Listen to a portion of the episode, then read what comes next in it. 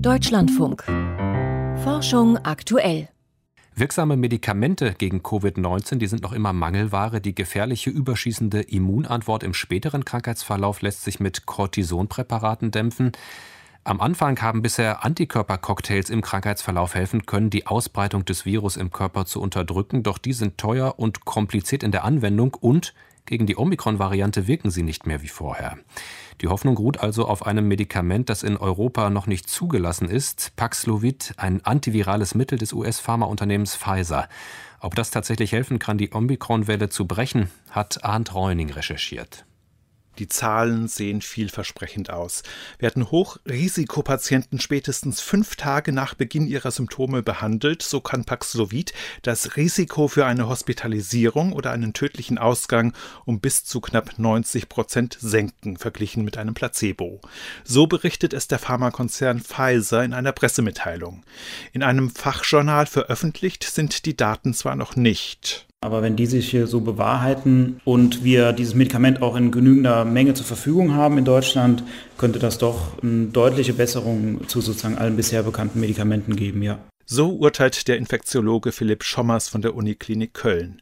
Neben der hohen Wirksamkeit ist es vor allem die Form der Verabreichung, die das antivirale Medikament von allen anderen Mitteln abhebt, die bisher in der Klinik zum Einsatz kommen. Das Einzige, was wir bisher zur Behandlung hatten von Frühinfizierten, wo wir gesehen haben, dass es effektiv war, zumindest bis Omikron kam, waren monoklonale Antikörper.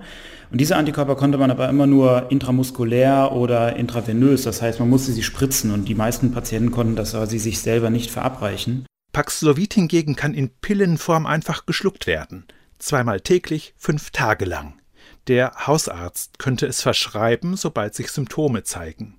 Damit erhöht sich die Wahrscheinlichkeit, dass das Medikament rechtzeitig die Ausbreitung des Virus im Körper stoppen kann, so dass es gar nicht erst zu einem schweren Verlauf kommt, sagt der Leiter der Virologie am Universitätsklinikum Heidelberg Hans-Georg Kreuslich. Also es ist kein Medikament, mit dem man erwarten kann, dass Personen, die schwer erkrankt auf der Intensivstation liegen, einen deutlichen Vorteil erzielen werden.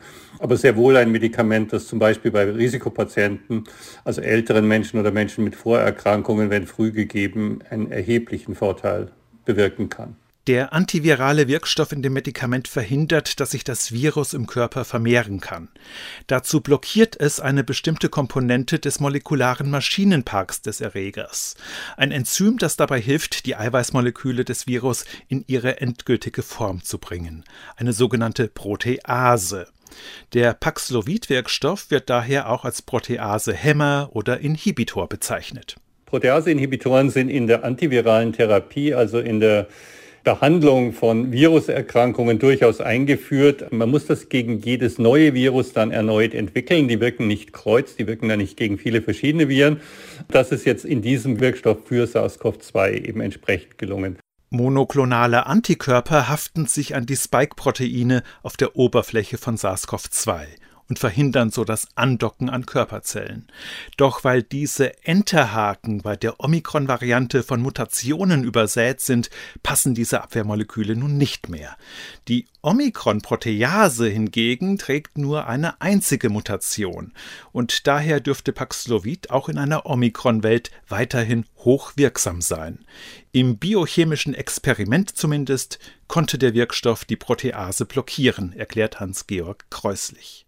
Wir können also mit ziemlich hoher Sicherheit annehmen, dass die aktuell zirkulierende Omikron-Variante immer noch gut von diesem Wirkstoff gehemmt werden kann.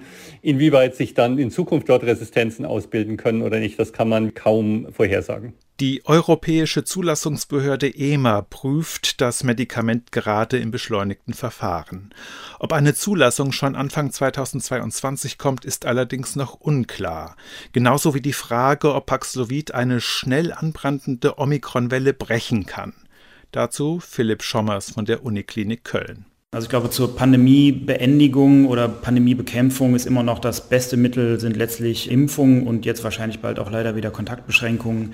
Wenn aber dieses Medikament in ausreichender Menge zur Verfügung steht, wird es wahrscheinlich schon auch Klinikaufenthalte verhindern. Ob es das Gesundheitssystem dann insgesamt entlasten kann, das hängt natürlich dann auch von der Höhe der Inzidenz ab. Und die dürfte durch die Omikron-Variante in absehbarer Zeit stark ansteigen. Wie könnte das Corona-Medikament Paxlovid den Pandemieverlauf künftig beeinflussen? Ein Beitrag war das von Arndt Reuning.